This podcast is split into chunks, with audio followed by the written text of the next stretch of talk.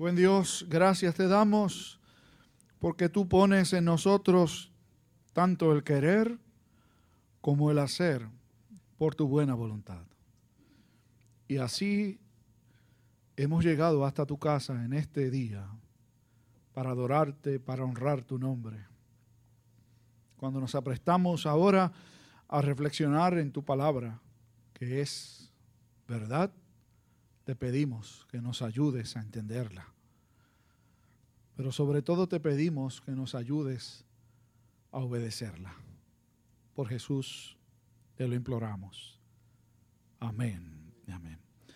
Hace muchos años, yo diría que ya casi cerca de 25 años, yo escuché un testimonio que me pareció muy interesante. Estaba participando de un evento de capacitación para ministros y al, concluir el evento, uno de los pastores se levantó para ofrecer un testimonio. Él contó esta historia, según él, verídica. Así que yo se las vendo al costo a ustedes. Un señor fue con unos amigos a un restaurante a comer con su familia y pues allí compartieron con sus amigos, comieron, pidieron postre el hombre era amante del chocolate, como yo sé que algunos de ustedes por aquí lo son.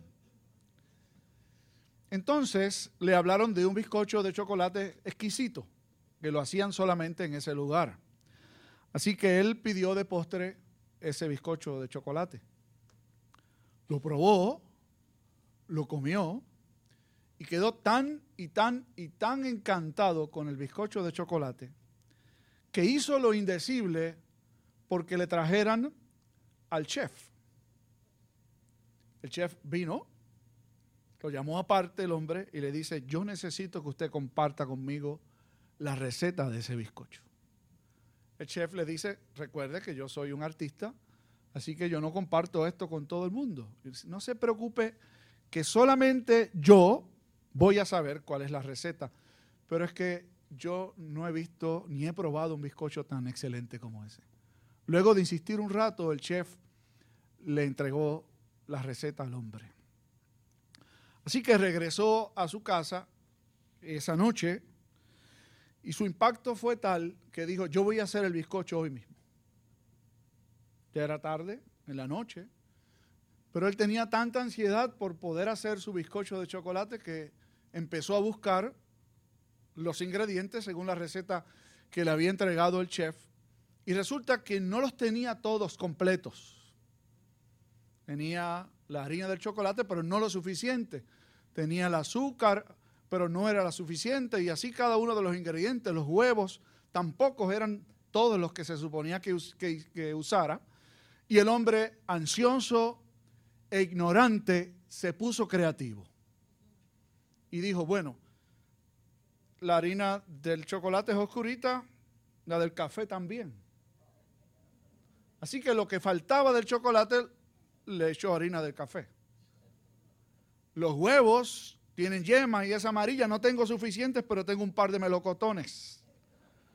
Así que juntó los melocotones junto eh, a, los, a los huevos que ya tenía y así hizo con el resto de los ingredientes de la receta. Hizo la mezcla y todo lo demás.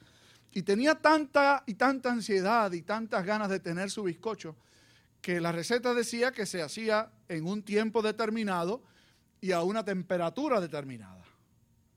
Y él dijo, no, yo voy a hacer esto más rápido. Así que le voy a aumentar el fuego y lo voy a hacer más rápido. Ustedes se imaginarán, sobre todo los que saben cocinar, que aquel señor obtuvo todo o cualquier cosa menos el bizcocho de chocolate que él quería comerse. ¿Por qué razón decía el pastor que compartió, compartió esta experiencia con los que estábamos allí? Porque se puso muy creativo. La creatividad no es un defecto, ¿saben? De hecho, yo conozco a algunos de ustedes aquí que son muy creativos. Y hacen de un limón una limonada. O de cualquier desecho, resulta que lo hacen una buena mesa, o un buen banco, y estoy mirando algunos de los creativos que hay aquí, y que tienen una habilidad extraordinaria. Mi papá era así. Yo no soy así. Pero mi papá en casa tenía banquitos, tenía mesas de cosas que sobraban en el lugar donde él trabajaba y él tenía aquella habilidad extraordinaria de convertirlos en instrumentos o elementos que se podían utilizar dentro de la casa. Y algunas otras son muy creativas en otras áreas. Por ejemplo, uno ve estas flores que están aquí. Si me dicen a mí que tengo que preparar flores para el domingo próximo, y algunos de ustedes también, no me miren mal, pues mejor las compramos, porque no tenemos esa capacidad, no tenemos esa habilidad. Así que celebramos y damos gracias por la creatividad que Dios le ha dado a todos los seres humanos, porque en todo uno puede ser creativo. Pero sepan que hay áreas en donde la creatividad no está permitida. De hecho, podría uno ponerse creativo, pero en lugar de añadir algún valor a lo que sea, se lo restamos. La adoración a Dios en lo particular, pero también la adoración a Dios comunitaria, no está exenta de eso. Los seres humanos desde muy temprano hemos querido añadir a lo que Dios ha prescrito y hemos convertido el culto personal o el culto comunitario en algo muy típico, muy criollo. ¿Qué tal si le ponemos esto? ¿Qué tal si le añadimos lo otro?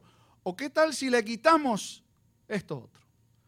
Los dos pasajes que ustedes escucharon son dos ejemplos, uno del profeta Jeremías y el otro que el propio Jesús comparte, recogido por el evangelista Marcos, de expresiones de adoración del pueblo de Dios que no fueron según Dios las estableció.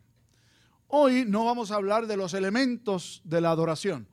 Vamos a guardar para el último martes de mes, si alguien quiere conocer cuáles son los elementos en la adoración que deben estar presentes, ese martes vamos a hablar.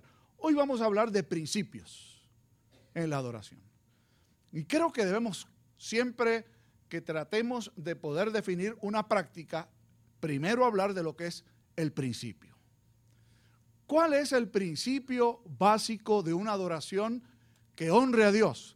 De una adoración verdadera. El primer gran principio es que el único, el único, el único que debe ser adorado es Dios. Que Dios no comparte su gloria con nada ni nadie. Y el pueblo israelita varias veces compartió la gloria de Dios con dioses falsos. O cambió la gloria de Dios por imágenes, por objetos, por gente. Sepa el pueblo de Dios que está aquí reunido y el que nos ve en la transmisión de este servicio que Dios no pasará por alto una adoración en donde Él no sea el objeto único. Vuelvo y digo, el objeto único de adoración. ¿Qué hizo el pueblo de Dios muchas veces? Lo que han hecho muchos pueblos en el mundo entero. Usted sabe que hay familias, comunidades, naciones, pueblos, que han creado sus propias deidades, sus propios dioses, sus propias imágenes, a quienes les rinden adoración y culto. Pero el pueblo de Dios, que no utiliza imágenes y que dice no tener dioses ajenos, también ha creado sus propios dioses. Tal vez no representados en una imagen, pero están representados aquí en nuestra mente. ¿Qué ha hecho el pueblo de Dios en algunos ámbitos? Aquí no pasa eso. Gracias a Dios. Pero en otros lugares sí. Si usted va a un seminario donde quieran enseñarle cómo usted puede ayudar a hacer crecer su iglesia, su comunidad de fe, ¿sabe usted que se han desarrollado estudios que se conocen como estudios de igle crecimiento? Es decir, son estudios que buscan prácticas, fórmulas para poder hacer o ayudar a que una iglesia pueda crecer. Y se utilizan toda clase de estrategias para sumar gente.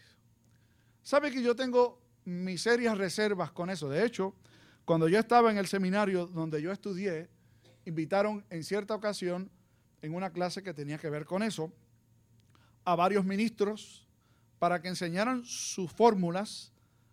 Todos eran ministros con iglesias numerosas. Y yo cuando escuché aquel que, voy a referir, y no voy a mencionar nombres ni apellidos, yo dije, aquí esto no está bien. Y yo era un muchachón estudiando en el seminario. El Señor dijo, el, el hombre aquel dijo, usted es un hombre de Dios, vístase como un hombre de Dios, decía él.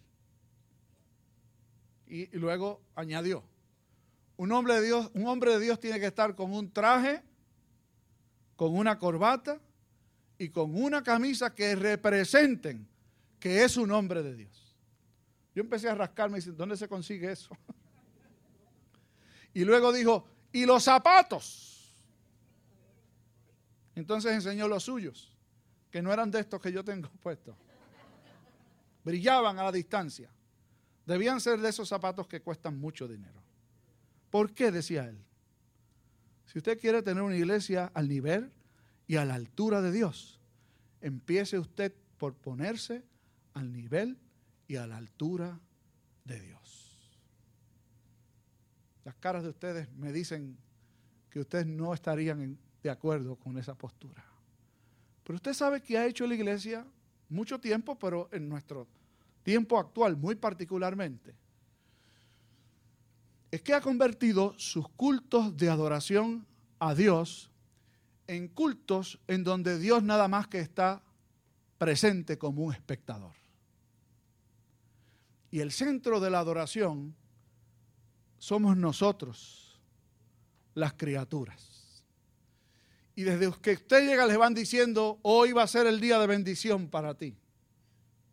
Hoy Dios va a derramar muchas bendiciones sobre tu vida prepárate que hoy es el día de tu milagro. Tú vas a salir de aquí con todo lo que tú has anhelado. Tú vas a salir de este lugar con todo lo que Dios ha predispuesto para ti y tú no sabías que Dios tenía. Y hay centros que para mí no son iglesias, son centros que se llenan, pero miren como dice el jíbaro nuestro, así de gente que todos los domingos les dicen lo mismo. Hoy es tu día. Hoy tú vas a sentir lo que nunca había sentido. Y usted sabe por qué esas cosas dan resultado, aunque el resultado es incorrecto, ¿verdad? Y es temporal. Dan resultado porque todos los seres humanos, ahora sí que tengo que decir, eso pasa aquí también. Todos los seres humanos, absolutamente todos los seres humanos, pensamos primero en nosotros. Usted piensa primero en usted. Y si me, dice, que no, ahí demostró que sí. Yo pienso primero en mí. Todos pensamos primero en nosotros porque eso está en nuestra naturaleza. Y si nos dicen lo que queremos oír, obviamente allí yo quiero estar. Qué bien me siento. Qué bien salí. Qué tremendo estuvo todo. Es un culto dirigido al espectador, al que va a un espectáculo para sentirse bien, para salir satisfecho, para querer volver. ¿Y Dios? Ah, Dios es el que nos da todas esas cosas. Y Dios se convierte en esos cultos en un siervo nuestro, en alguien que está allí para darnos lo que pedimos, para concedernos lo que solicitamos. En esos cultos, yo digo, aunque Dios está en todo lugar, ¿verdad? Dios no está presente. Me refiero al hecho de que no es aquel a quien es adorado. Se convierten en cultos antropocéntricos. Eso es una palabra de domingo, ¿verdad? ¿Qué quiere decir? Es un culto en donde el centro es la criatura, es el ser humano. Y todo gira en función del ser humano. Y todo está hecho para que el ser humano salga bien y salga satisfecho. Tengo que decir, según mi apreciación, que ese tipo de expresión de adoración ha ganado muchísimo auge. Y hoy día yo creo que hay una gran cantidad de iglesias y congregaciones que han adoptado este estilo para atraer. Sin darse cuenta, pienso algunos, porque hay líderes confundidos y hay gente confundida. Pero hay gente mala. Y hay líderes malos que saben que quien termina siendo adorado es Él. Yo una vez compartí con un grupo de jóvenes que vino a Puerto Rico para participar de un evento de evangelización y estuvimos conversando y dialogando de su iglesia que no estaba aquí en Puerto Rico. Y me dio con hacerle algunas preguntas porque yo había escuchado de esa iglesia. Es, una, es un lugar en donde la gente llega, las luces tienen su efecto particular, están bajitas, hay un escenario, con luces bien puestas, hay una orquesta, hay unos músicos que están haciendo una presentación, un espectáculo. El pastor no está por ningún lugar. Pero en un momento dado del culto, todas las luces se apagan y los reflectores empiezan a moverse y sale humo. Y entre el humo aparece el pastor caminando por algún lugar y se planta allí al frente. Y yo les pregunté, ¿eso pasa Sí, eso pasa en la iglesia. ¿Y por qué hacen eso? Le pregunté. Porque el pastor nos dijo, y cito, a la gente hay que darle lo que la gente quiere. Y yo dije, ¿qué ustedes hacen allí? ¿Cómo es que a la gente hay que darle lo que la gente quiere? Para eso que vayan al mercado o al mall, al shopping center, a un concierto, a un estadio. Pero al templo no se va a ser satisfecho. Al templo no se viene a recibir. Cierto es que quienes adoran al Señor en espíritu y en verdad terminan recibiendo. Pero al templo se va a entregarse porque adorar es entregarse, es dar.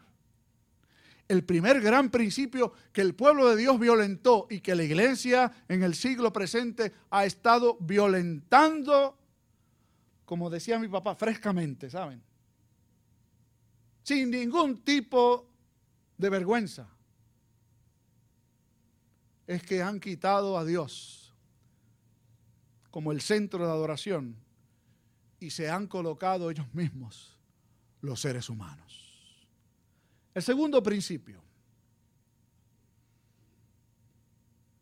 ¿Cómo uno sabe la forma en que Dios ha establecido que debe ser adorado? Está aquí, en la Sagrada Escritura. Y la Biblia, en algunos casos, se ha convertido en un libro viejo, anticuado. Hay que traer cosas frescas, dicen algunos. Hay que traer elementos novedosos. Cuando Jesús hablaba, y Marcos lo recoge, los judíos habían cambiado la forma de adorar a Dios por formas que habían establecido los ancianos por siglos. Así habían añadido a la adoración a Dios una serie de prescripciones y de reglas que no Dios no había establecido Dios, sino que la tradición las puso allí. Oiga, eso se me parece a gente que dice que está en un lugar en donde saben que no se honra al Dios verdadero, pero dicen, pero es que ¿qué, vamos a hacer con la historia que nos dejó mis abuelos, mis padres, los que estuvieron antes que nosotros? Ustedes saben que hay centros que fueron utilizados para adorar a Dios y ya dejaron de ser eso. Y quien se honra no es a Dios, porque han cambiado el manual de instrucciones de Dios, lo han revisado y han establecido sus propios manuales. En algunos lugares se escucha a un líder decir, Dios me está diciendo tal cosa. Aquí, entre nosotros, hay cinco personas que van a dar mil dólares. Usted ha visto eso, ¿verdad? Yo espero que los que están viendo por televisión sepan que estoy citando, que eso no pasa aquí. Y lo hacen en un ambiente en donde la música juega un rol particular. Las luces y hasta el humo y todo. Y la gente dice, seré yo. Y luego les dicen, avanza, que el tiempo se está cortando. Si no lo haces ahora, Dios te va a juzgar. Y salen corriendo y dicen, yo soy. Y resulta que pasan más de cinco. ¿Y qué fue? Que Dios se equivocó. Dios no se ha equivocado, ¿saben? Lo que pasa es que el que está al frente es un buscón y está trabajando para sí, no está trabajando para Dios. Aprovecho para decir que lo que Dios quiere que uno sepa, no lo va a revelar hoy. Si Dios quiere decirnos a la iglesia qué debe hacer, no nos lo va a decir hoy. Lo dijo ya hace mucho tiempo y está en su palabra. El Señor no anda cambiando de ideas. Él no está renovando su manera de comunicarse con su pueblo. Nos ha dejado su palabra escrita, que es suficiente. Y suficiente quiere decir que no hay nada que añadirle. ¿Quién dice eso? La misma palabra de Dios. El que quitare o añadiere a este libro lo que está escrito, en buen español se las va a ver con Dios. Y hay muchos cultos que han abandonado la Biblia para ver qué palabra Dios tiene hoy. Así lo he escuchado. Tengo una palabra de Dios. ¿Y cuántas palabras de Dios hay? Hay una sola. Está aquí. Lo que pasa es que es mucho más fácil inventar y traquetear con el carro que irse al manual y estudiar. Es mucho más fácil decir lo que yo creo que Dios dice para terminar siendo yo complacido y beneficiado, que ir de verdad a lo que Dios dice que es y que debe ser. Hay muchos cultos falsos, llenos de invenciones, de gente que se han colocado ellos en el lugar de Dios. Hace mucho tiempo una anciana que yo pastoreé, una mujer de Dios, me hizo esta historia, que creo que la compartí una vez con ustedes pero me parece que es muy adecuada. Una señora fue a su iglesia un domingo, le quedaba bastante cerca, así que ella iba caminando desde su casa a la iglesia y ese día fue con su nietecita. Estuvieron, adoraron. Cuando vienen de regreso, la señora va hablando con su nietecita y le dijo, la verdad que el culto hoy estuvo fatal. El aire no enfriaba. El sonido estaba que no se oía bien y de momento se oía, no estoy hablando de ustedes muchachos, de momento se oía duro. El coro cantó que parece que ni ensayó. Y el pastor hablaba y hablaba y no paraba. Aquello fue un culto terrible. La nietecita miró a su abuela y le dijo, abuela, ¿y qué tú querías por un peso? Usted no viene aquí a ser servido, yo tampoco. Usted no tiene que salir de aquí como usted quería, satisfecho. Usted y yo vinimos aquí para adorar a Dios, para entregarle nuestras vidas, para decirle, Señor, soy tuyo y te debo lo que soy. Y lo que hago, lo hago por gratitud a Dios. Pero usted y yo salimos de este lugar a hacer lo mismo. Uno no sale de este lugar para decirle, Señor, me diste hoy lo suficiente, déjame tener fuerzas para bregar con el jefe, con los hijos, con la esposa. Usted va de aquí a servir, a honrar a Dios.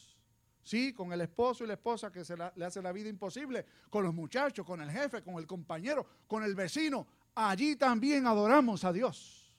En su taller, en su casa, en el trabajo. Uno vino a este mundo para adorar a Dios.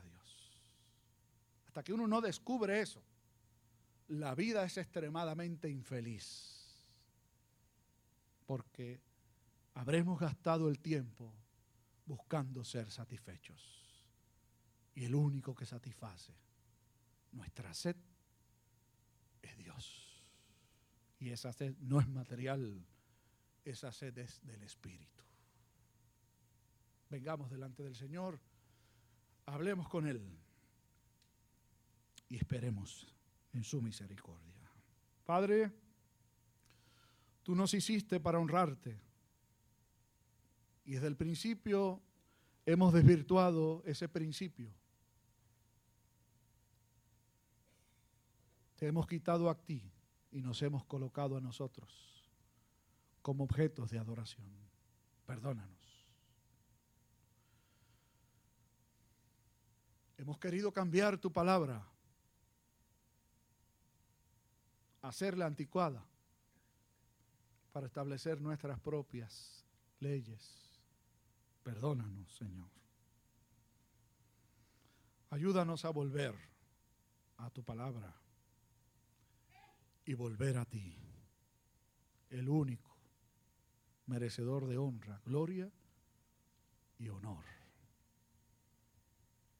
A ti, solamente a ti, sea la gloria. Amén.